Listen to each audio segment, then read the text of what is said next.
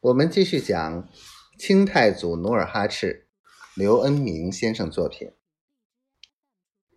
长白山里的冬天是寒冷的，茫茫积雪，一片银白。努尔哈赤骑着一匹枣红马，行走在山路上，穿过原始大森林，心里豁然开朗。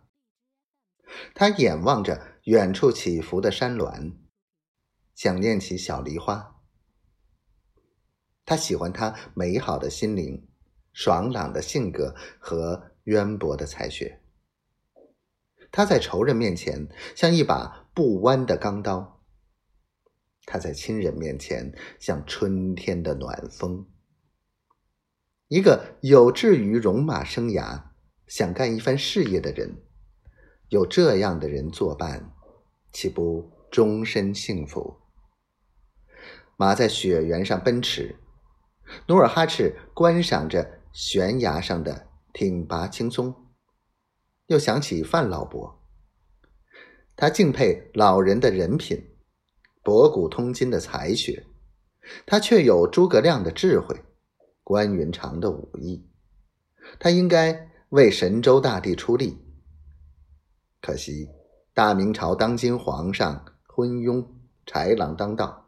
人才被埋没，冰凌花迎风怒放，一朵朵开遍山崖，卧在洁白的冰雪中。望着它，努尔哈赤想起老秃顶子岭上的七个兄弟，他为他们这些阿哈的命运惋惜，为他们的主持正义而当了囚犯鸣不平。苍天呐！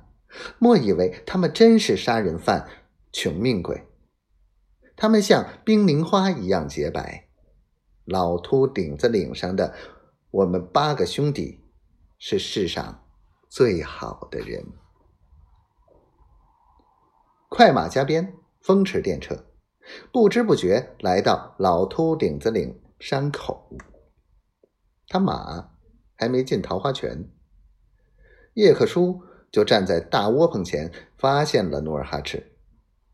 他跳起来，大叫一声：“山寨王回来啦！”